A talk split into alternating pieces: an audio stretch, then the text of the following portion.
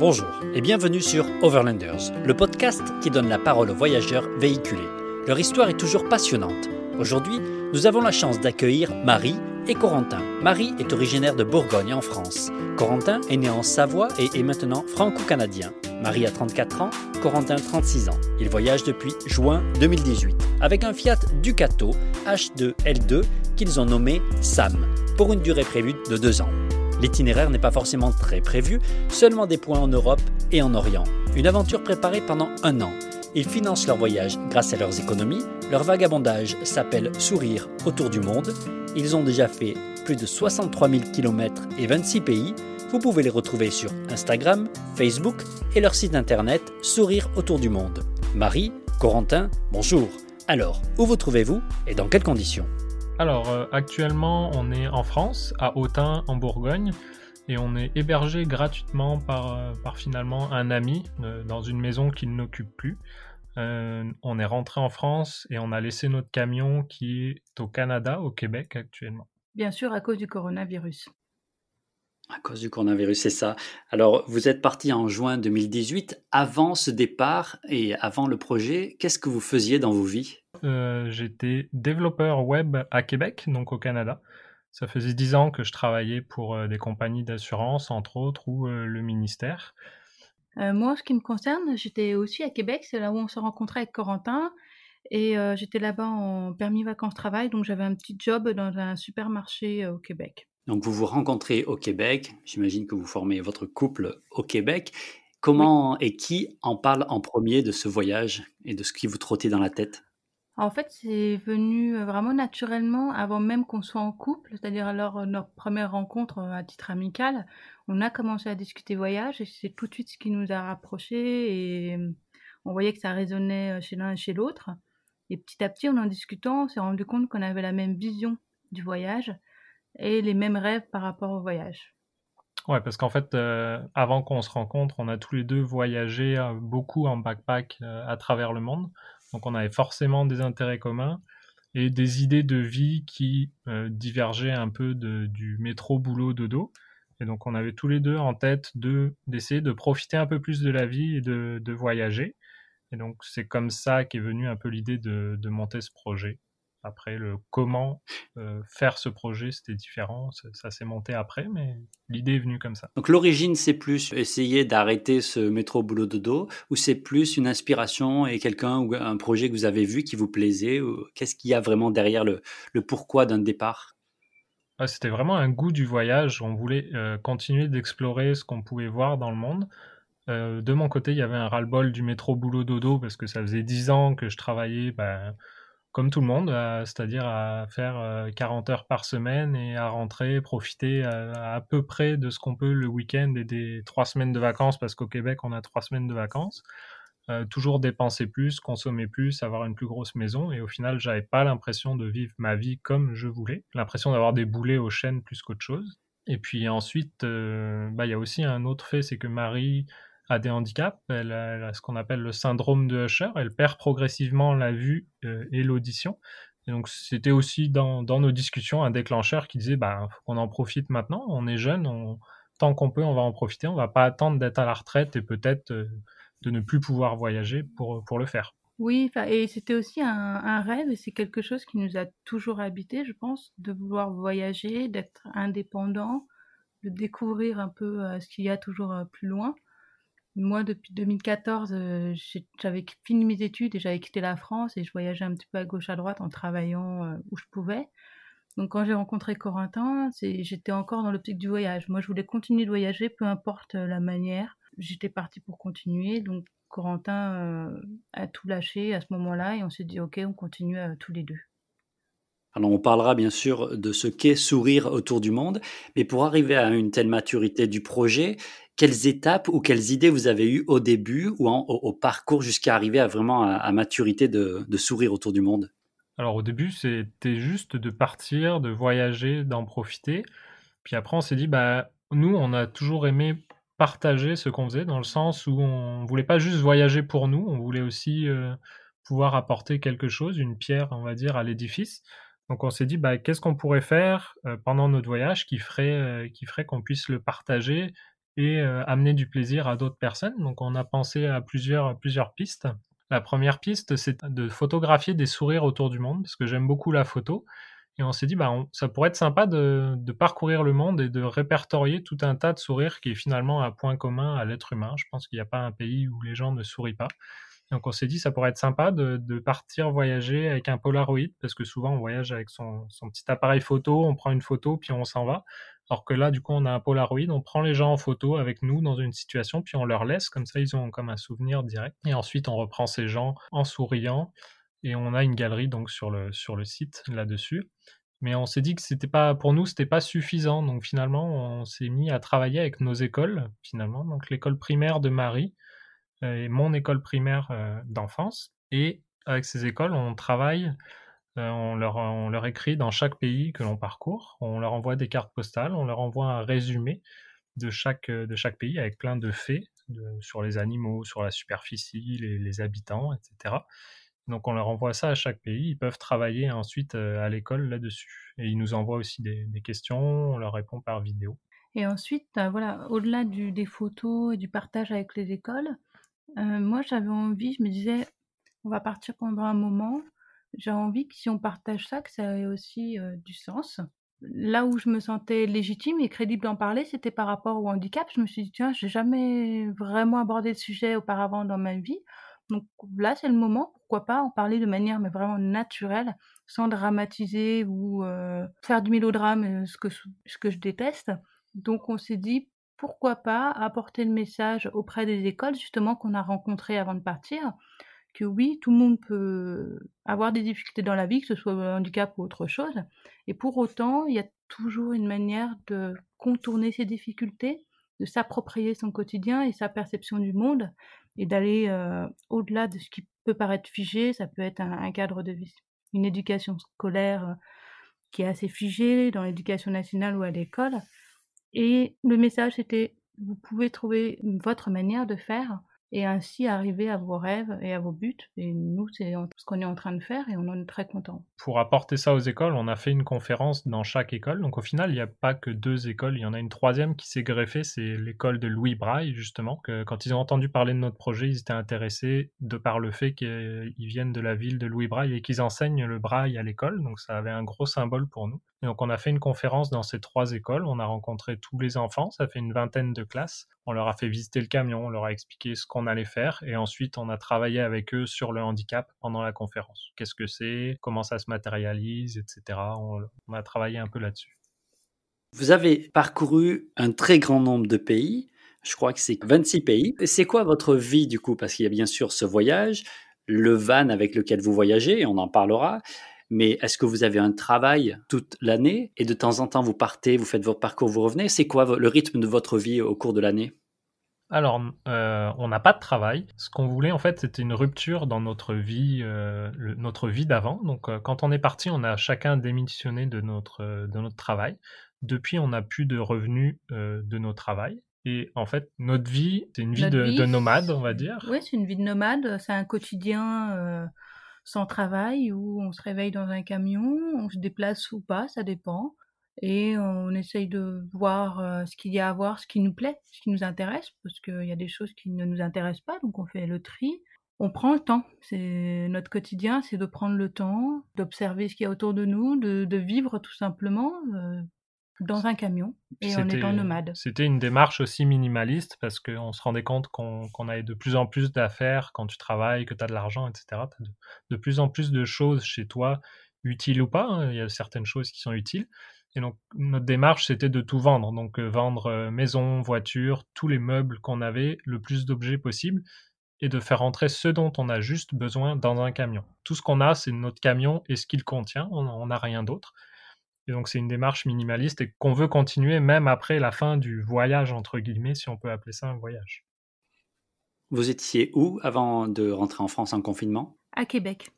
On était à Québec, on travaillait tous les deux là-bas. Ah non, pardon, oui. Ah oui, avant le confinement, ouais, pardon. On était de retour à Québec, justement. C'est ça. Alors, je vais nommer les, pays. Vous avez fait France, Belgique, Pays-Bas, Allemagne, Danemark, Suède, Norvège, Finlande, Estonie, Lettonie, Lituanie, Pologne, Slovaquie, Hongrie, Serbie, Macédoine, Grèce, Turquie, Iran, Émirats arabes unis, Oman, mhm. Oman, Philippines, Corée du Sud, Japon, Canada et USA. C'est un palmarès incroyable. Quand vous regardez votre parcours, est-ce qu'il y a des pays qui sortent un peu de votre parcours parce que vous en rappelez plus ou qu'est-ce que vous retenez de ces pays? Bah, c'est sûr qu'il y a des, pays qui, sortent un peu du lot quand même, euh, de par le fait qu'ils sont très différents de, la France. On va dire que toute l'Europe, on n'était pas très euh, perturbé en Europe parce que le, système était un peu le même, il n'y avait pas de frontières, euh, les, langues, on pouvait encore lire avec un alphabet latin normal. Moi, pour ma part, les premiers pays qui ont commencé à, me pas me perturber, mais à m'éveiller, on va dire, au sens du, voyage. Ça va être autour de la Turquie, l'Iran, Oman et ensuite, euh, ensuite l'Asie qu'on a vécu comme la Corée du Sud et le Japon qui sont euh, des mondes complètement différents de ce qu'on peut vivre en France. Oui, c'est ça. Bah, dans la liste euh, que tu as dit, il y a les USA, mais les USA, on n'y est pas encore allé. On s'est arrêté juste avant parce que le coronavirus est arrivé, la frontière se fermait devant notre nez. On s'est dit, bon, on reste au Québec et on, va laisser le camion. En fait, sur notre blog, il y a les USA parce qu'on est allé aux USA avec Marie en Alaska déjà. Donc il y a eu des postes euh, là-dessus, mais avec euh, le camion, on n'y est pas encore allé. En fait, on y est allé une journée à un endroit où il n'y a pas de frontière, c'est une, voie, une voie sans issue, un glacier, mais euh, sinon on n'a pas pu encore parcourir les USA. Comment c'est voyager en Iran? Voyager en Iran, c'est quelque chose qu'on attendait vraiment. Pour autant, pour Corentin, sa première étape forte pour lui, c'était la Norvège et le cercle polaire. Pour moi, j'attendais vraiment l'Iran parce que ça avait un goût d'Orient, de route de la soie, Marco Polo, et aussi d'inconnu malheureusement, et heureusement aussi, parce que c'est assez préservé. Et finalement, c'est assez facile. bien sûr, il faut se renseigner, la situation évolue. On a été très très agréablement surpris par voyager en camion en Iran. Ouais, alors c'est très facile de voyager en camion en Iran parce qu'on peut, on peut se, se poser n'importe où pour dormir. Ceci étant, tout est compliqué en Iran au niveau de la gestion. Parce que, par exemple, les, cartes de crédit euh, normales ne fonctionnent pas. Donc, Visa, American Express, euh, Mastercard, tout ça, ça ne fonctionne pas en Iran à cause de l'embargo des États-Unis. Ensuite, pour faire le, plein d'essence, donc nous, notre camion roule au diesel. En fait, on n'est pas autorisé à acheter du diesel en Iran, parce que le diesel sert uniquement aux camions qui transportent des matériaux, ou des camions. Et donc, on doit racheter l'essence soit au camionneur, soit euh, se débrouiller autrement. Donc, ça, c'est aussi compliqué. Pour pour les cartes de téléphone, c'est compliqué en Iran parce qu'ils bloquent certains sites et aussi au-delà d'un certain nombre de jours, ils bloquent les téléphones en Iran. Donc, le téléphone ne peut plus, ne peut plus servir. Tout est un peu compliqué comme ça en Iran, mais au final, c'est très facile parce que les gens sont, sont tous très abordables et très, euh, très aidants, on va dire. Oui, il y a toujours une solution si on a un problème, ils vont toujours, nous aider et faire en sorte de trouver la solution. ça se débrouille et il y a toujours quelqu'un qui répond présent à l'appel, s'il y a besoin d'aide. Même si, on va dire, la gestion est un peu plus compliquée que dans certains autres pays, au final, c'était très facile de voyager. Contrairement à d'autres pays comme, par exemple, la Corée où là, c'était aussi très facile de voyager, mais plus compliqué dans le sens où il n'y a pas vraiment d'endroit où tu peux dormir loin des villes, etc. L'Iran, c'est vaste, c'est très peu habité à certains endroits, donc c'est facile, alors que des pays denses comme la Corée, c'est beaucoup plus difficile de trouver un spot, on va dire, sauvage. Et en Corée, dès que tu finalement tu sors d'une case, c'est très difficile, les gens sont formatés. Si tu sors de la petite case du formulaire, c'est non, non, non, alors qu'en Iran, tout est possible, il n'y a jamais de problème, on s'arrange toujours. Comment vous êtes passé de l'Iran aux Émirats arabes unis? Pour faire le, trajet Iran-Émirats arabes unis, on a pris un ferry à Bandar Abbas, donc c'est tout au sud de l'Iran, dans le Golfe. Et de là, on a pris le ferry donc, qui va jusqu'à Dubaï, enfin le port de Dubaï qui est un petit peu au nord, Sharjah. Et c'est une ligne, donc un ferry qui existait de manière régulière. Actuellement, je ne sais pas ce qu'il en est, mais c'est assez facile, on va dire, par rapport à d'autres shipping qu'on a pu faire. Ouais, en fait, c'est pas vraiment un shipping, du coup, c'est vraiment un ferry, il n'y a pas de conteneur. Ça, a coûté, ça nous a coûté à peu près 850 euros pour, euh, pour la traversée. Le plus compliqué, en fait, c'est d'arriver à faire l'administratif quand tu parles pas le, le perse. Nous, on a eu la chance d'être, on a fait comme un groupe de, de cinq véhicules en été. On s'est regroupé à plusieurs pour essayer de faire un, d'avoir du poids pour dealer un peu au niveau du prix. Puis on avait un ami qui parlait le perse, donc euh, ça nous a beaucoup aidé pour, euh, pour la traversée et les démarches. Et la traversée se fait en une nuit. Et Dubaï, j'imagine vous avez un temps limite pour rester euh, dans ce pays-là, parce que c'est très contrôlé? Euh, je me souviens plus de la durée du visa. Ça, devait être autour de trois mois, j'imagine. C'était assez facile à obtenir. Arrivé au port, on, on t'amène à la douane. Une fois que tous les contrôles du véhicule sont faits, on t'amène à la douane pour faire ton, ton immigration. Et il n'y a pas eu de problème là-dessus. Voilà, il faut savoir qu'à Dubaï, il y a beaucoup d'expatriés. Donc, ils sont très à l'aise avec les démarches de visa. Et on est arrivé au port, la démarche de visa s'est faite dans la foulée. je crois que c'était trois mois, si je ne veux pas dire de bêtises, mais on n'est resté que 15 jours. Ouais, c'est ça. On s'en souvient pas trop parce qu'on n'est pas resté très longtemps. C'est le seul pays qu'on n'a pas vraiment apprécié de, de notre voyage. Donc, c'est vrai qu'on se souvient pas de la durée du visa parce qu'on l'a pas utilisé au complet, contrairement à d'autres qu'on a dû prolonger.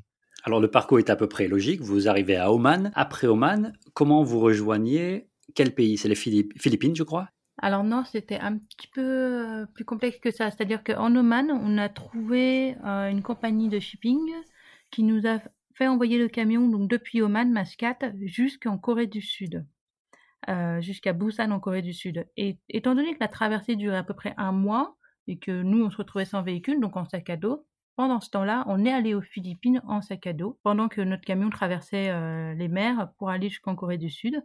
Et euh, au bout d'un mois, on, a, on est allé en Corée du Sud euh, avec notre sac à dos et on a récupéré notre camion là-bas.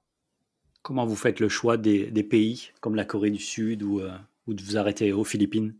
Eh ben en fait, le choix des pays se fait un peu au fur et à mesure de l'aventure, on va dire, parce que initialement, on ne devait pas du tout passer par les Émirats, Oman, ni même la Corée du Sud ou le Japon. Initialement, on était en Iran pour aller jusqu'en Inde et en passant par le Pakistan. Une fois rendu à Téhéran, on a essayé d'obtenir le visa pour le Pakistan. on est arrivé pendant une période où pendant deux mois, ils ne délivraient plus de visa parce qu'il y avait eu un incident euh, finalement à, l'ambassade à Téhéran. Et donc on n'a pas réussi à avoir ce fameux visa. Euh, les seules solutions pour obtenir ce visa, ça aurait été de rentrer en France et peut-être avoir le visa. Euh, donc on a pris le choix de changer d'itinéraire finalement. Donc c'est comme ça qu'on s'est retrouvé aux Émirats, puis Oman. Puis rendu à Oman, on s'est dit bah où est-ce qu'on pourrait aller que, finalement en fonction des tarifs des shipping. Donc on a fait plusieurs soumissions pour avoir des, devis de shipping et on s'est rendu compte que ça coûtait aussi cher de shipper euh, de Oman jusqu'en Inde que de Oman jusqu'en Corée par exemple. On a regardé aussi l'Australie et donc on est arrivé à la conclusion que finalement ben, si on devait shipper en Inde après pour ressortir de l'Inde ça, aurait été aussi compliqué. On aurait peut-être dû reshipper tout en sachant que c'est compliqué de récupérer le camion en Inde. Donc on s'est dit, bah tiens, il n'y a pas beaucoup de gens qui vont en Corée puis au Japon. On connaît pas trop comment ça se passe, le voyage en véhicule. Donc on s'est dit, ce serait intéressant peut-être d'aller, d'aller dans cette partie. Et puis moi, en ce qui me concerne, c'était une partie euh, dont j'ai toujours rêvé, le Japon. Donc euh, c'est un peu comme ça que c'est arrivé. Bah, dès qu'on a su que le devis euh, était abordable pour nous, pour la Corée du Sud, on s'est dit, bah, si c'est la Corée du Sud, c'est aussi le Japon, parce qu'il y a un ferry qui relie les deux pays. Et à partir de là, on s'est dit, ok, on, Corentin rêvant d'aller au Japon, on s'est dit, ok, on, va en Corée du Sud, c'est la porte d'entrée pour le Japon, on n'avait pas du tout prévu d'y aller, mais ça se présente comme ça et on en profite. le Japon a une réputation de ne parler que japonais. Comment vous euh, communiquez avec les Japonais? C'est vrai qu'ils parlent euh, quasiment que japonais. Tout comme en Corée, ils parlent quasiment que coréen. C'était même plus compliqué en Corée de trouver des gens qui parlaient anglais qu'au Japon, parce que le Japon est quand même plus touristique que, que la Corée. Mais de manière générale, euh, tout comme en Iran, les gens parlent pas vraiment anglais, ben on utilisait beaucoup le, téléphone finalement avec euh, Google Translate. La personne parle, ça traduit automatiquement. Toi, tu parles, ça retraduit. ça marche quand même globalement assez bien pour des questions simples et avec un contexte, ça marche. Pour des discussions un peu plus poussées, c'est. Euh, on apprend à faire des phrases simples. on espère que ça traduit bien ce qu'on veut dire. Ouais, c'est arrivé. Il est arrivé des fois quand, quand on a une réaction de la personne en face qui explose de rire ou qui, qui nous regarde genre mais vous êtes sûr que vous voulez me demander ça ou donc là on a compris que des fois il y avait des petits quiproquos de, de traduction, mais c'est drôle et des fois ça, ça amène à, Les gens jouent le jeu. discussions. Les gens jouent le jeu mm. beaucoup, même s'ils ne comprennent pas comment ça marche. C'est assez drôle pour être arrivé à avoir fait 26 pays, on va se dire que vous avez le véhicule idéal. Est-ce que vous pouvez nous expliquer euh, comment est aménagé le véhicule? Quel véhicule euh, vous avez? Je ne sais pas si c'est un véhicule idéal, pardon, Mais en tout cas, c'est un véhicule qui nous, convient bien à notre, mode de voyage et notre mode de vie. Donc notre véhicule, c'est un Fiat Ducato 5 m 40, donc H2 L2. Il a été aménagé en Allemagne par un aménageur va dire par une entreprise. C'est Roadcar, c'est un Roadcar R540. Euh, nous, on a pu ajouter faire quelques modifications au camion finalement, grâce à des sponsors qui nous ont donné du matériel. Donc on serait parti sans tout ce matériel, mais c'est vrai que ça nous a permis d'être un peu plus confortable, soit dans le camion, soit dans les capacités hors route du camion. C'est pas un camion 4x4, c'est un deux roues motrices, mais on a changé le différentiel. Donc on a un différentiel à glissement limité dessus, on a surélevé le camion, on a une plaque euh, de blindage sous le moteur on a des pneus tout-terrain, donc ça, ça nous permet une petite capacité, on va dire, euh, tout-terrain, on va dire un tout-chemin. On peut quand même sortir des sentiers battus assez facilement. Et ensuite, euh, on a un autre sponsor qui nous a donné donc une batterie au lithium euh, ESA. Et donc ça, ça nous, donne une, une grande autonomie couplée aux panneaux solaires qu'on avait fait installer. Finalement, avec le camion, on est autonome en, en énergie au niveau solaire. Donc ça, c'est vraiment pour les aménagements, on va dire, techniques du camion. En soi, dans le camion, on a euh, au fond, euh, dans la largeur, un lit double qui est fixe, qu'on ne bouge pas. C'est ce qu'on voulait. On voulait pas avoir à défaire et refaire le lit tous les jours. On a une petite kitchenette avec un frigo, euh, un petit évier et la salle de bain qui consiste en une cabine de douche avec WC et lavabo qui se plie. Et ensuite une banquette avec une petite table et les sièges qui se retournent. Et donc le siège conducteur se retourne sur le côté arrière. Du coup, le conducteur peut euh, à ce moment-là déjeuner à table euh, dans le salon entre guillemets. On a aussi pour le, pour le chauffage et l'eau chaude, en fait, ça, marche à gaz dans le camion, ainsi que la cuisson. Donc on a, on a installé un kit euh, GPL. Donc finalement, on peut re-remplir dans n'importe quelle station qui contient du GPL ou des pompes à gaz, du propane ou du butane. Donc ça aussi, ça aide beaucoup à être plus indépendant et plus autonome. Qu'est-ce que vous trouvez de mieux dans votre camion? La vue. Où qu'on soit dans le camion, on voit l'extérieur. Et c'est quelque chose qui nous plaît vraiment. On est dans le lit, il y a les fenêtres arrière, il y a le lanterneau au plafond. On est euh, dans le salon, on, a une fenêtre, le pare-brise, plus la, baie, euh, la porte coulissante. Partout, en fait, euh, où qu'on soit, on a l'impression d'être à moitié dedans, à moitié dehors ça, c'est vraiment quelque chose que j'aime. Et maintenant que je suis dans une maison, ça me manque un peu. C'est vrai qu'on a autant dehors. On a la chance d'avoir une grande porte coulissante qui, quand on l'ouvre, ça fait un peu comme une grande baie vitrée. On a rencontré beaucoup de gens qui sont soit en, 4x4 cellules, soit en camping-car, qui eux n'ont finalement qu'une petite porte vers l'extérieur. Et nous, on se rend compte qu'on vit beaucoup dedans, dehors, euh, même finalement les jours où il fait pas beau on peut rester dedans et on a l'impression d'être dehors. Et euh, c'est vrai que ça, c'est, on trouve que c'est un bel avantage de notre véhicule. C'est difficile de quitter son véhicule. Vous l'avez nommé Sam pour une raison euh, particulière? Alors euh, oui, en fait, on a fait sur Internet, sur Facebook, on a demandé aux gens d'essayer de trouver un nom. On voulait faire participer les gens. Donc on a, on a demandé, les gens nous ont, nous ont soumis tout plein de noms. On a fait un concours, on a dit, bah, à la fin, on choisira un nom et cette personne, on lui enverra un t-shirt avec notre logo. Et donc, euh, plusieurs personnes ont proposé des noms euh, insolites ou super sympas. On a fini par en choisir certains là-dedans. Puis après, on a fait voter les gens en disant bah, lequel vous, vous préférez. Et donc, euh, il se trouve que c'est ma nièce qui avait proposé Sam pour sourire autour du monde, finalement. Donc, Sam, S-A-M. Et on, bah, nous, on trouvait ça super. Et les gens, finalement, ont beaucoup adhéré à ce, à ce prénom-là. Et on est super content parce que ça lui donne finalement on n'est pas que deux dans cette aventure on est vraiment trois puis c'est lui qui nous porte donc euh, il est tout aussi important que nous dans ce projet oui alors chaque soir, j'imagine que vous devez trouver un emplacement pour dormir. Vous avez un véhicule qui est floqué, marqué avec euh, sourire autour du monde, plus ou moins visible. Enfin, je, vous me direz. Comment vous faites pour trouver le bon emplacement pour dormir? Euh, On y prend à l'avance. Honnêtement, on n'est pas du tout partisan de se dire on arrive de nuit et on a la surprise du spot le lendemain. Vraiment. On préfère vraiment trouver le spot en début d'après-midi pour pouvoir en profiter et euh, se dire euh, on est à l'endroit idéal au calme. Alors pour trouver le spot en question, bah, il y a plusieurs applications euh, qui sont collaboratives. Il va y avoir Eye Over London, Park 4 Night, surtout pour la partie européenne, et aussi Google, Google Street View ou Google View, où avec les images satellites, on regarde en fonction de l'itinéraire qu'on a plus ou moins prévu s'il n'y a pas des petits chemins avec euh, des parkings de randonnée ou euh, un point de vue en haut d'une colline où on pourrait aller. Et c'est comme ça qu'on qu'on cherche. Alors des fois, on cherche un moment et des fois, heu, c'est même complètement par hasard. On passe à un endroit et on se dit: «Ah bah, c'est chouette, on pourrait rester» et on reste. Et des fois, c'est simplement la facilité, c'est vraiment Eye of et Park4Night. Ouais, ça c'est pour les pays où finalement, beaucoup de gens voyagent. Après, c'est sûr que dans les pays comme la Corée ou le Japon, ces applications, bah, en fait, elles sont assez vides. Nous, on a rajouté pas mal de points de là où on est passé, mais c'est sûr que là, il faut faire un peu plus de travail, surtout qu'il n'y a pas beaucoup de spots euh, nature dans ces coins-là. Tout est très habité ou surveillé, on va dire. Donc là, c'était plus avec Google Maps ou l'application locale, parce qu'en Corée, Google Maps, ça, ça ne fonctionne pas. Et donc là, on recherchait comme ça des coins en bord de mer, mais au final, on n'a jamais vraiment galéré à trouver de spot. On n'a jamais payé un emplacement, un camping. Non. On n'a jamais eu besoin de se brancher nulle part. Donc euh, ça a toujours été des spots nature, Du bivouac. du bivouac. Alors vous avez au moins huit partenaires d'entreprise, quatre partenaires publics et pas mal d'aides privées. J'imagine que vous avez une capacité à, Mhm. à convaincre euh, forte. Comment vous faites pour obtenir des partenariats? Ah, c'est du travail. C'est vraiment un très gros travail. Au départ, on n'y pensait pas et on s'est dit bah qui tente rien n'a rien. Donc on a fait un dossier expliquant tout notre projet, donc avec les trois axes autour de la photo, du partage avec les écoles et de la sensibilisation au handicap. Et on s'est dit on essaye. Et on a envoyé donc ce dossier, puis assez conséquent. On a envoyé à peu près une centaine d'adresses.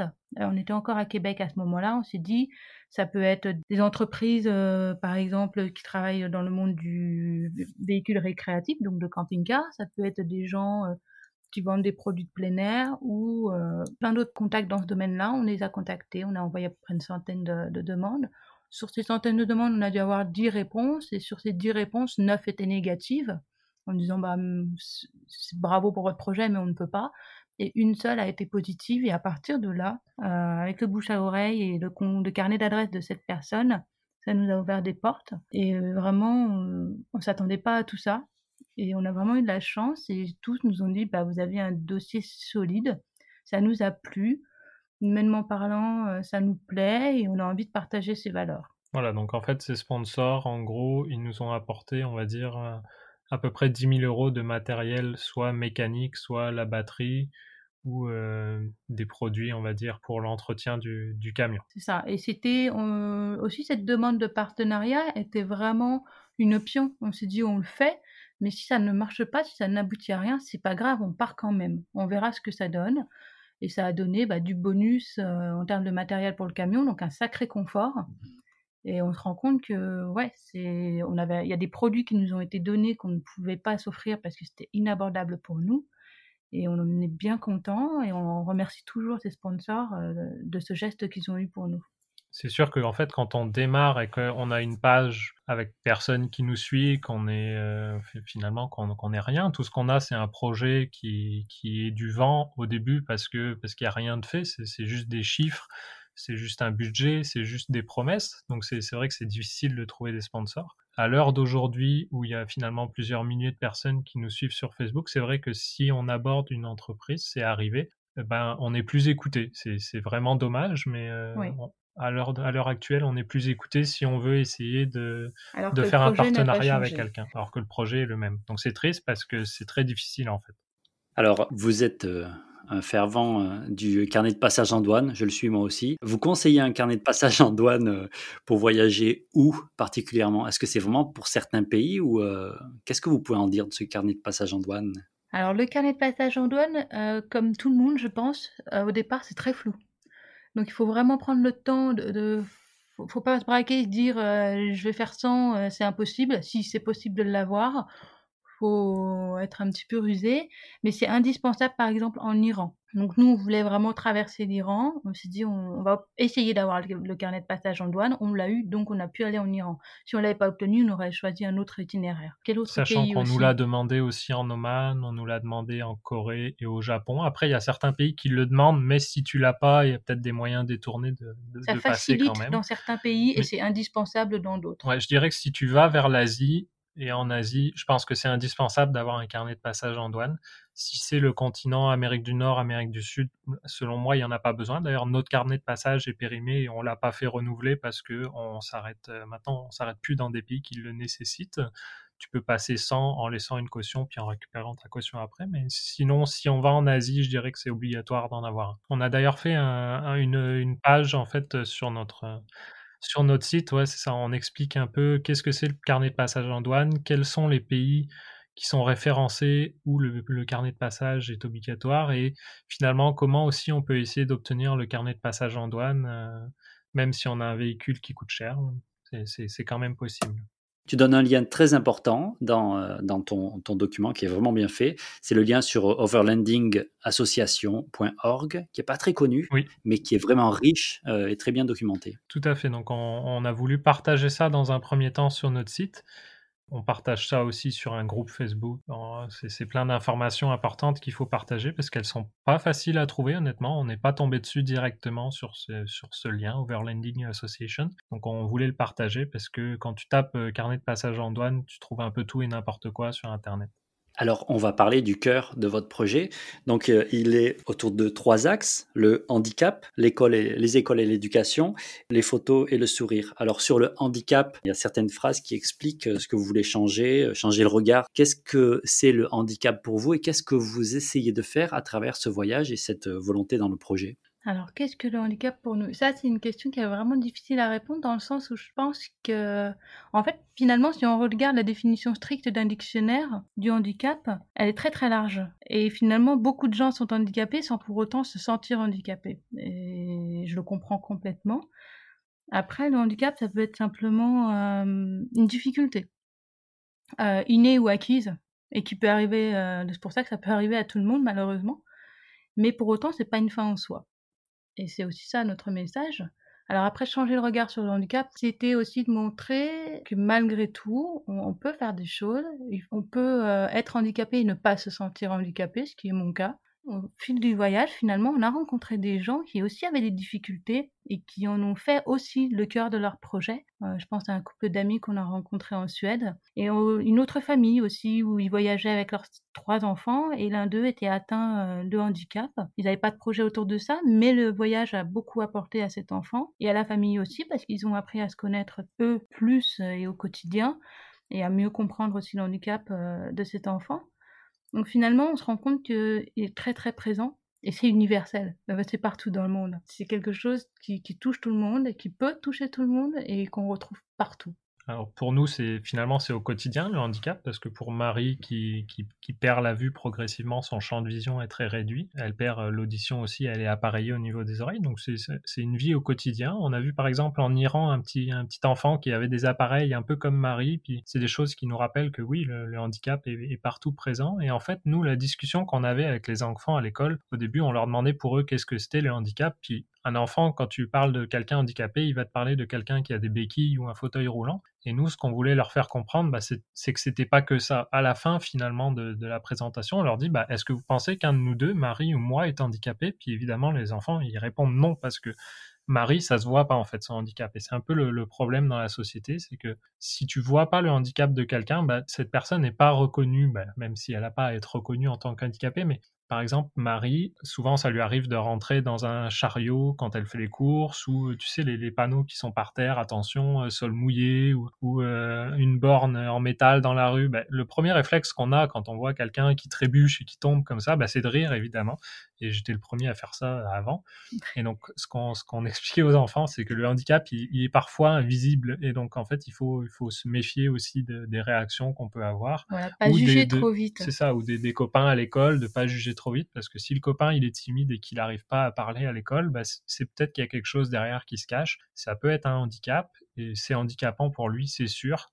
Donc c'est important de, faire attention à ça aussi au quotidien. Finalement, comme disait Marie, on a rencontré plusieurs familles qui avaient euh, soit une personne avec un handicap, etc. Et c'est vrai que les, familles qui sont dans ces cas-là se sentent finalement un peu rassurées de voir qu'ils ne sont pas les seuls dans ce cas-là oui, est-ce qu'on a euh, été en contact, par exemple, euh, j'ai en tête là une famille qui a euh, plusieurs enfants et plusieurs de ces enfants ont une rétinique pigmentaire, donc euh, comme moi. Eux, ils découvraient ça, les parents, euh, complètement, et du coup, ils savaient pas quel allait être l'avenir de leurs enfants, ce qui est complètement normal dans ce genre de situation. Ils étaient peut-être un petit peu, euh, pas paniqués, mais un peu abattus par rapport au diagnostic qui peut en ressurgir.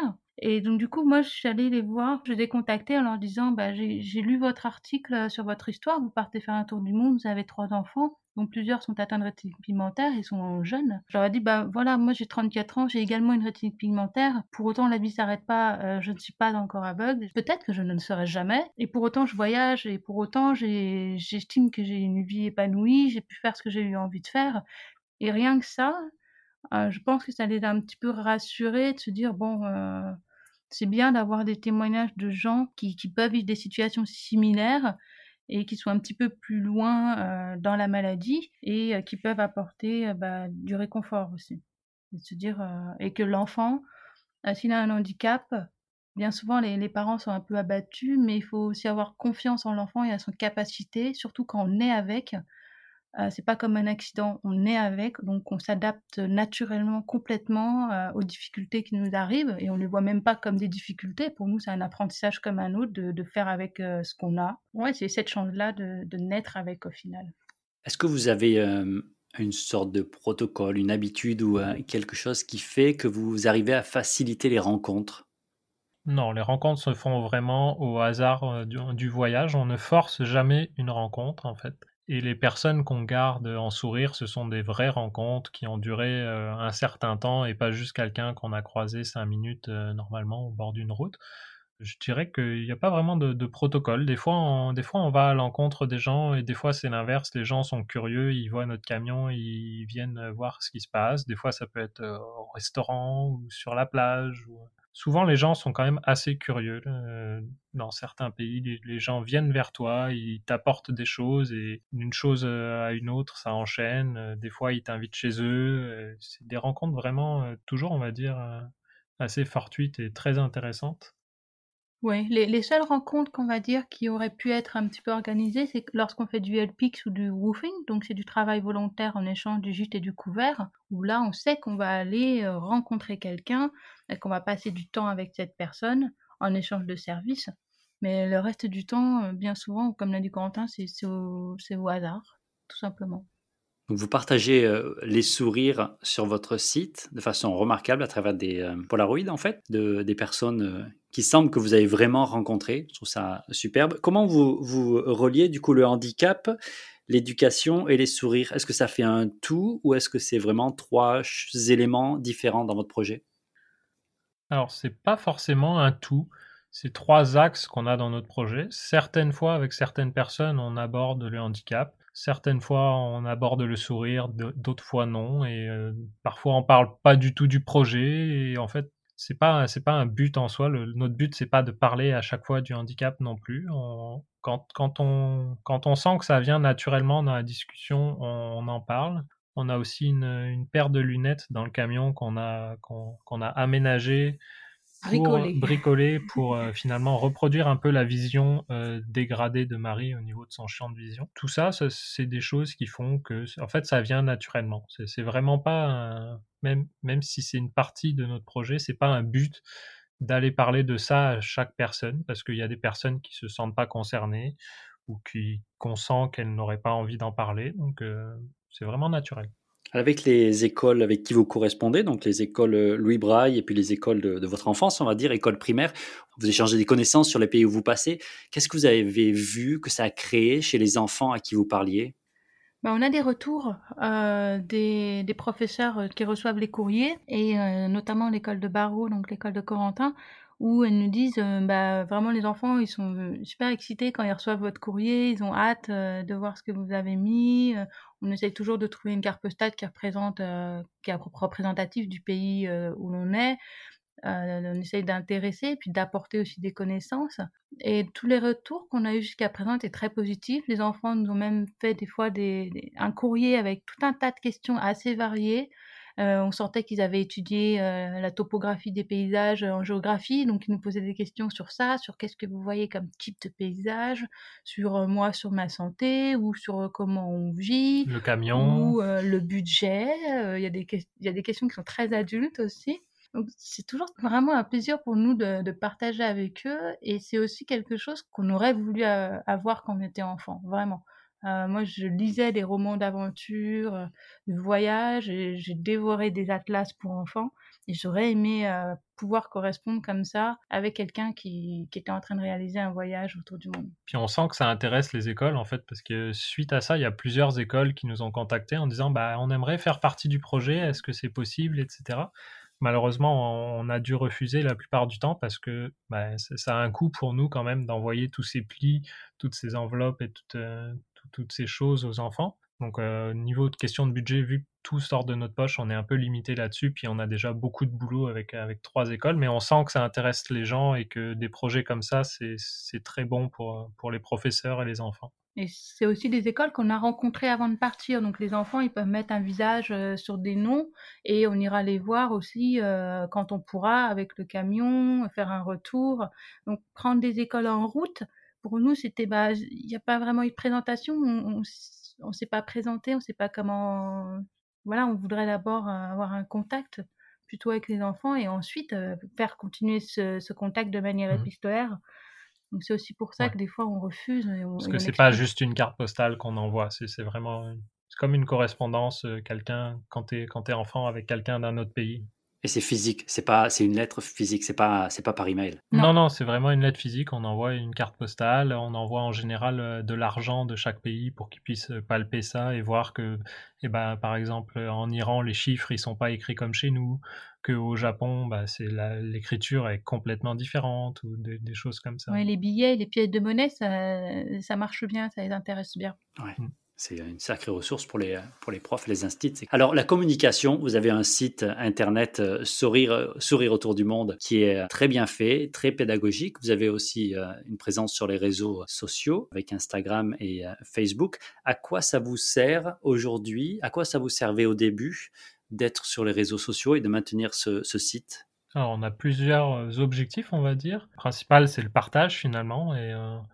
Ça, on a beaucoup de gens qui nous écrivent souvent en nous disant mais c'est génial, merci, vous me faites voyager depuis, euh, depuis mon salon, j'ai pas l'occasion de voyager, merci beaucoup. Donc ça, pour nous, c'est gratifiant parce qu'en fait, on a vraiment l'impression que ce qu'on fait, bah, c'est pas juste pour nous, ça sert aussi à des gens. Juste ça, pour nous, c'est hyper satisfaisant. Ensuite, il y, avait l'objectif pour, pour la famille parce que évidemment, bah, même si moi j'étais habitué de vivre loin de ma famille, Marie aussi depuis quelques temps, bah, la famille elle veut toujours des nouvelles. Donc euh, on a notamment euh, un trajet en direct qui nous suit, euh, qui, qui, traque nos positions. Donc la famille peut savoir en temps réel où on est avec un petit résumé chaque jour. Donc ça, c'est aussi intéressant. Ça, nous permettait, dans, dans, un premier temps, c'était vraiment pour les proches et la famille, pour garder un lien avec eux et qu'ils soient impliqués dans, dans, ce projet. Nous, c'était un petit peu dans le sens où on a fouillé Internet, on a demandé à d'autres voyageurs des informations. Donc, euh, ces informations-là, on ne les a pas créées, on n'a rien inventé. Donc, c'était aussi pour nous de dire, bah, on a eu ces informations, il faut les partager parce que si nous, on en a besoin, d'autres en ont besoin aussi. Il faut que ça se sache et que ce soit facilité. Il y a beaucoup de gens qui rêvent de ça et qui pensent que c'est très compliqué ou infaisable, si on peut euh, essayer de leur faire comprendre que c'est pas forcément si compliqué que ça mmh. et qu'il y a des choses qui peuvent paraître très compliquées, mais au final, en mettant le nez dedans et en faisant le tri, en ayant des informations claires, c'est tout à fait faisable si ça peut les aider à, faire, à réaliser ce rêve, bah, tant mieux, on ne demande pas plus. Sur notre site, en fait, on fait un article de chaque pays, mais on va dire que ce n'est pas le contenu principal du site. Le site contient beaucoup, beaucoup d'informations sur comment on est arrivé à voyager comme ça, pourquoi on le fait, quelles sont les possibilités, quelles sont des, petites astuces, etc. Donc, euh, beaucoup de questions que finalement euh, on nous pose parce que finalement on reçoit des questions, je pense, tous les jours sur euh, comment vous faites, etc. Les, questions reviennent souvent, donc on a créé une foire aux questions sur notre site avec les principales questions qu'on nous pose et on y répond là-dedans. Et on a aussi créé un, donc un groupe qui s'appelle Voyager avec son véhicule, qui permet en fait de partager toutes ces informations parce que souvent on reçoit une question, avec plaisir on répond à la, personne, mais c'est de l'échange un à un, donc c'est de l'information qui se perd euh, assez vite. Et donc, on s'est dit que cette information, c'était important qu'elle soit partagée. Donc, maintenant, ce qu'on conseille aux gens, c'est d'aller sur, notre, sur le groupe qu'on a créé, de poser la question. Comme ça, il y a beaucoup de monde qui vont lire cette question, qui vont se dire Ah oui, mais moi aussi, je suis un peu dans ce cas. Beaucoup de gens qui sont passés par là et qui peuvent répondre. Et avec ça, ça crée beaucoup d'interactions et finalement une source d'informations assez conséquente euh, à portée de main. C'est ouais, aussi, on s'est aussi rendu compte que euh, ok, on est tous les deux dans notre petit camion, on voyage un petit peu de manière autonome, indépendante, mais on n'est pas les seuls à faire ça. Bien loin de là, euh, on est très très nombreux à faire ça. Pour autant, on ne se voit pas, euh, mais pour autant, on a à faire face aux mêmes situations et on se pose les mêmes questions.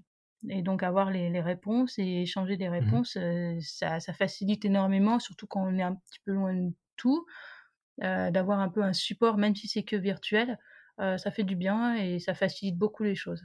Votre groupe s'appelle Voyager avec son véhicule. Alors, vous l'avez pas appelé Van Life, vous l'avez pas appelé Overlander. C'est très concret, je trouve. Voyager avec son véhicule, c'est ce que vous faites. Vous n'avez pas une Van Life? Une différence entre euh, voyager avec son véhicule et faire une Van Life?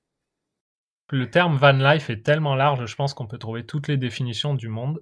C'est sûr que nous, on fait partie de la van life parce qu'on vit dans un van et par définition, c'est ça. Mais sûr que nous, on se considère plus comme on va dire voyageurs du monde et euh, nomade nomade et voilà mais on veut pas on veut pas se coller une étiquette. Après le nom du groupe euh, on voulait quelque chose qui était euh, français déjà donc on a on a écarté Overlander même si c'est quelque chose qui, qui, nous correspond je pense assez bien parce qu'on aime traverser et voyager avec avec notre véhicule on ne voulait pas non plus de van life parce que des groupes de van life, il y en a tout plein. C'est plus ces groupes-là, moi j'ai le sentiment que c'est plus sur un partage de style de vie plus que sur des informations vraiment euh, pratico-pratiques du quotidien. Je passe une frontière avec mon véhicule, comment ça se passe, comment je l'assure, comment je dors en sécurité, ces choses-là. Ouais, notre groupe c'est vraiment du comment, euh, comment, comment on fait et j'ai une problématique, est-ce que quelqu'un peut m'aider à y répondre? Ce n'est pas finalement on demande aux gens de ne pas partager leurs photos de vacances parce que en fait c'est pas le c'est pas le, le, but du groupe le but du groupe c'est vraiment d'aider les gens ou conseiller les gens qui voudraient soit faire comme nous et comme d'autres personnes, voyager et comment c'est possible, et je suis coincé à tel endroit, est-ce que quelqu'un peut m'aider, etc. C'est du contenu qu'on veut qui soit euh, finalement très pertinent. Après, des groupes de van life, il en existe des centaines, donc euh, on conseille aux gens, s'ils veulent partager leurs photos, de, finalement de, de rejoindre d'autres groupes que, que, le nôtre. Alors, vous avez donc Facebook, Instagram, euh, vous avez aussi Polar Steps, qui est toujours impressionnant à regarder, parce qu'on peut voir votre parcours et quelques photos. Vous vous donnez une limite de temps à passer sur les médias sociaux, sur les réseaux sociaux. Comment vous gérez ce temps? Alors honnêtement, tout ce qui est réseaux sociaux, c'est Corentin qui, prend en charge, parce que moi je suis complètement nulle là-dedans et j'ai pas la patience. c'est sûr que de par mon, mon, métier passé, on va dire développeur web, tout ce qui est le, site web ou les, réseaux, euh, j'ai une petite connaissance, mais finalement, la, limite, on ne se donne pas de limite, mais ce qu'on fait, enfin ce que je fais, c'est que tous les soirs, idéalement, si j'ai un peu de temps, je prends une demi-heure pour trier mes photos de la journée. Pour moi, c'est important de le faire au fur et à mesure. Donc je trie mes photos de la journée, je les retravaille. je mets une petite étape sur Polar Step pour la famille. Après, Instagram, c'est pas tous les jours qu'on met des choses. Facebook, c'est même pas toutes les semaines qu'on met des choses. C'est quand on a des choses intéressantes à faire partager. On n'est pas dans l'optique de se dire on fait une publication par jour. Non, c'est vraiment, on veut partager quelque chose qui, euh, qui est pertinent et non pas euh, partager parce qu'il faut qu'aujourd'hui on mette quelque chose. Donc, euh, parfois, on ne donne pas de nouvelles pendant plusieurs jours sur les réseaux. Il n'y a que Polar Step où on, met, on essaie de mettre quelque chose tous les jours parce que Polar Step, c'est suivi principalement par notre famille. Donc, c'est pour, pour qu'ils puissent savoir où on est. Mais c'est vrai que globalement, je dirais que je passe une demi-heure à travailler, entre guillemets, sur les réseaux sociaux pour chaque jour. Mais sinon, après, je passe du temps là-dessus euh, à titre personnel, ça c'est différent. Mais pour le cadre du projet, je dirais que c'est une demi-heure à travailler mes photos, trier, etc. Et ce qui permet que là, par exemple, on rentre en France, j'ai pas de travail à effectuer à trier 12 euh, 000 photos, parce qu'en fait, tout a été fait au fur et à mesure et c'est assez confortable. Alors on va parler finances un peu, vous partagez bien vos budgets. Combien ça coûte de partir avec un van à travers le monde? Alors ça, ça dépend de beaucoup de choses. Le prix du van, ça dépend de si on veut de l'occasion, du neuf et quel confort et quelle hauteur, quelle largeur, tout ça. Après, c'est comme dans la vie, euh, je dirais, sédentaire, quel est notre type de consommation? Nous, on a un type de consommation, on va dire, qui est, je pense, assez faible. Par exemple, on est végétarien et on boit pas d'alcool. Donc la viande et l'alcool, c'est quand même des choses qui coûtent assez cher dans le monde. On n'en mange pas, donc ça, ça baisse un petit peu le budget. On cuisine du fait qu'on a une kitchenette dans le camion, on fait nos courses au supermarché ou au marché et on cuisine tout nous-mêmes. On va très peu au restaurant ou vraiment que dans les pays où c'est abordable. Donc ça, ça permet de faire des économies. Vu qu'on a notre euh, maison avec nous, on a notre lit, on a notre salle de bain, donc on va jamais au camping, on n'a jamais payé pour dormir. Donc c'est aussi des économies mais on arrive à nous deux par mois en moyenne, à peu près à 1000 euros par mois, et euh, sachant qu'il y a une grosse part qui part euh, bien sûr dans l'essence. Ouais, mais le 1000 euros par mois, ça inclut, euh, ça inclut l'essence, ça inclut l'assurance, ça inclut toute la nourriture, ça inclut les, quelques sorties payantes qu'on fait parce qu'on se limite beaucoup finalement là-dedans par notre budget. Puis c'est une volonté de notre part. Hein. C'est pas, on pourrait si on veut dépenser plus et réduire la durée du voyage, mais c'est ça. Sur le 1000 euros, finalement, je pense qu'il y, a quasiment, selon les pays, on va dire en moyenne, au moins 500 euros d'essence là-dedans, parce que ça va assez vite. 1000 euros par mois pour nous deux, à peu près tout compris. Après, on sait qu'il y a des gens qui, arrivent à faire moins parce qu'ils roulent moins, finalement. En un mois, ils font moins de distance, donc le budget essence diminue beaucoup. Il y en a qui dépensent beaucoup plus. Je ne sais pas si, si c'est une moyenne, mais il y a plusieurs personnes qui tournent autour de notre budget à 1000 euros, je pense. Pour deux personnes. Pour deux, oui, ça me mmh. semble euh, tout à fait. Euh, Après, les shippings ne sont pas inclus dans ce, dans ce budget-là. Les shippings, ça a un coût très conséquent euh, à chaque fois, autant en énergie qu'en argent, sachant qu'il faut aussi rajouter à ça les coûts des billets d'avion. Donc, en ce qui nous concerne, les shippings, ça a fait des, des petits trous dans le budget, même des gros trous. En tout cas, on voit certains de vos repas. Ça a l'air délicieux. Bah, c'est vrai qu'en plus, ouais, en plus, on a un petit four. Euh, on, a, un petit four qui nous permet en plus de, faire des gratins, de faire du pain, de faire des gâteaux, de faire des lasagnes. Et c'est vrai que ça, c'est un petit confort dont on se serait difficilement passé. On adore cuisiner. J'aime cuisiner, j'aime manger. Et voilà, c'est quelque chose au quotidien que j'aime faire. Et je voulais avoir au moins ça. Le reste. Euh, ça m'était un peu égal, mais au moins avoir ce petit plaisir-là et en plus découvrir des saveurs autour du monde, enfin, ouais, c'est le top. Donc ça, c'est un four que vous faites fonctionner pendant que vous conduisez, c'est ça, pour pas tirer trop sur la batterie? Non, en fait, c'est un, four à gaz. C'est un four à gaz que tu poses sur le gaz. Direct.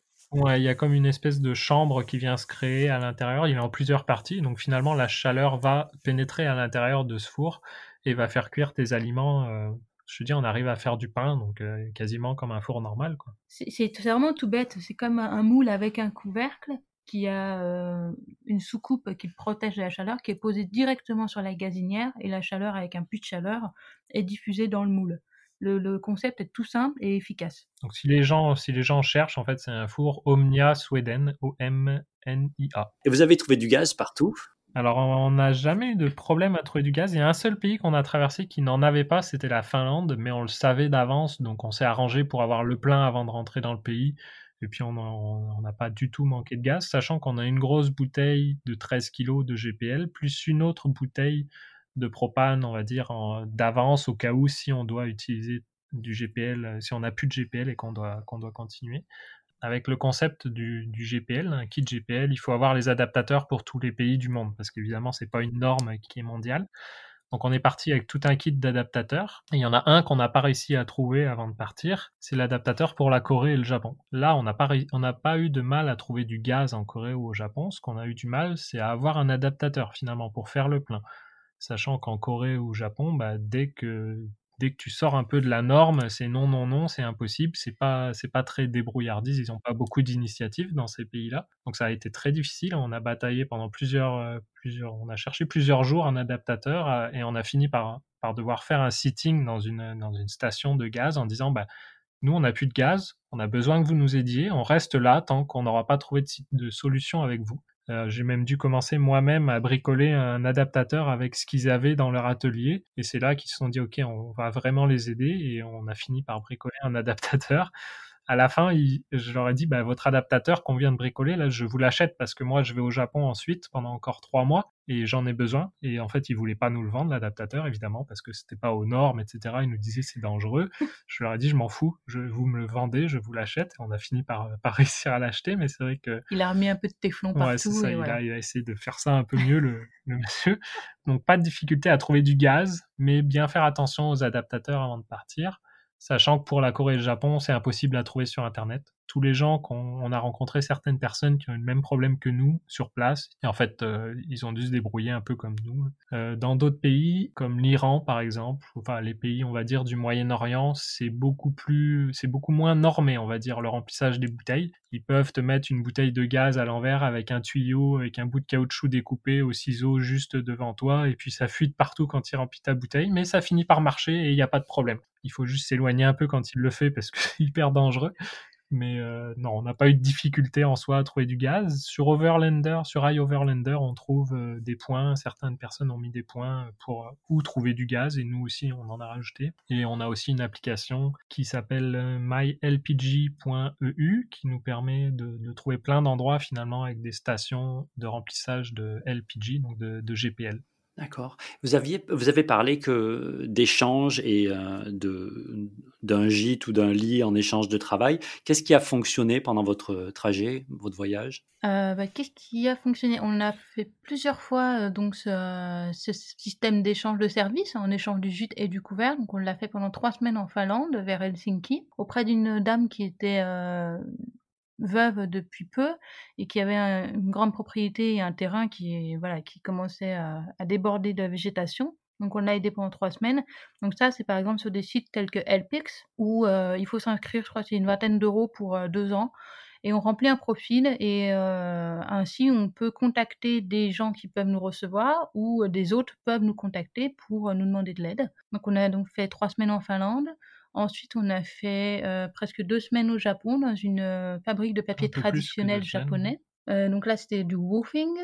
Et ensuite, à Vancouver, on a trouvé un autre Helpex et c'était dans un centre équestre où là, on est resté presque trois semaines en attendant le camion pendant sa tra traversée du Pacifique. Nous, on est resté là-bas.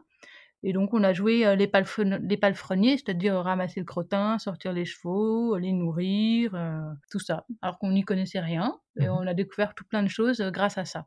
Et on a fait en fait un, un dernier que t'as pas mentionné, c'est à, à Whitehorse, donc au Yukon. oui.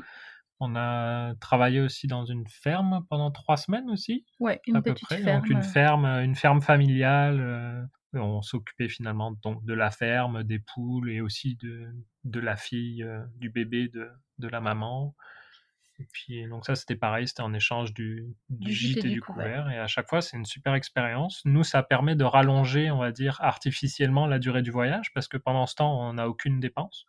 On est nourri, logé et puis on, on vit la culture à 100%. Euh, Autant au Canada, bon, c'était pas une culture très éloignée de la nôtre, mais autant vivre dans une maison japonaise euh, traditionnelle, on va dire avec un, sol en tatami, euh, des murs en, en, washi, en papier en fait.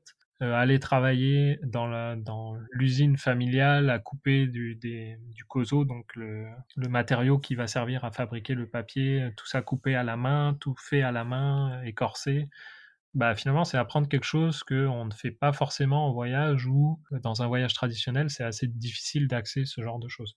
Et c'est vraiment des plateformes Woofing et Helpix. Il y a aussi Workaway Mhm. euh, qui permettent de, de rencontrer des gens très facilement et euh, de découvrir des choses mais qu'on n'aurait jamais soupçonné. Et on adore vraiment ce concept-là. C'est sûr, travailler avec les gens, c'est vraiment là qu'on arrive à échanger, rencontrer. Oui, exactement. Alors, vous viviez à deux avant de partir, vous vivez à deux pendant votre voyage. Ça a changé quelque chose dans votre couple, votre façon d'être ensemble? Euh, il faut savoir qu'avant le voyage, on est parti en juin 2018 et on s'est rencontrés en mars 2017. Donc en fait, très vite, on a commencé à, on s'est à peine rencontrés qu'on a commencé à parler quelques mois après du voyage autour du monde. On l'a préparé pendant un an et ensuite on est parti. Donc on a toujours été ensemble tous les deux. On s'est découvert aussi euh, au voyage, dans le voyage, parce que on était encore plus 24 heures sur 24, 7 sur 7 en- ensemble. Non, on est très proches d'une manière ou d'une autre. Euh, on apprend, je dirais que c'est encore plus intense. Et je pense qu'il y a pas mal de gens qui le découvrent là en ce moment avec le confinement.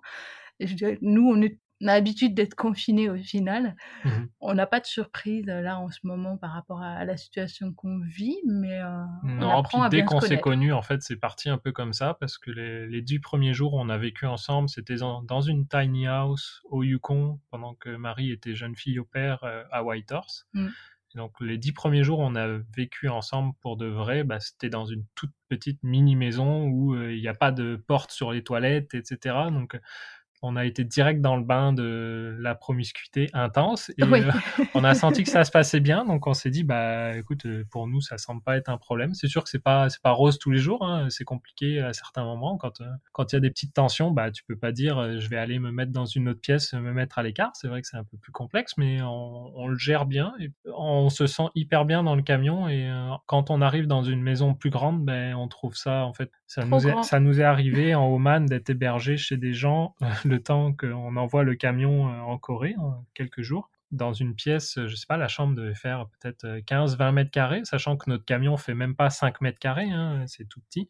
Les premières nuits pour nous, c'était en fait c'était c'était bizarre parce que c'était trop grand. On, on avait l'impression de pas être en sécurité dans une pièce qui finalement était trop grande. Au début, on dormait mal parce qu'on était habitué à notre petit cocon et que le, camion nous, nous manquait quoi. Donc euh, non, on vit ça très bien, je pense.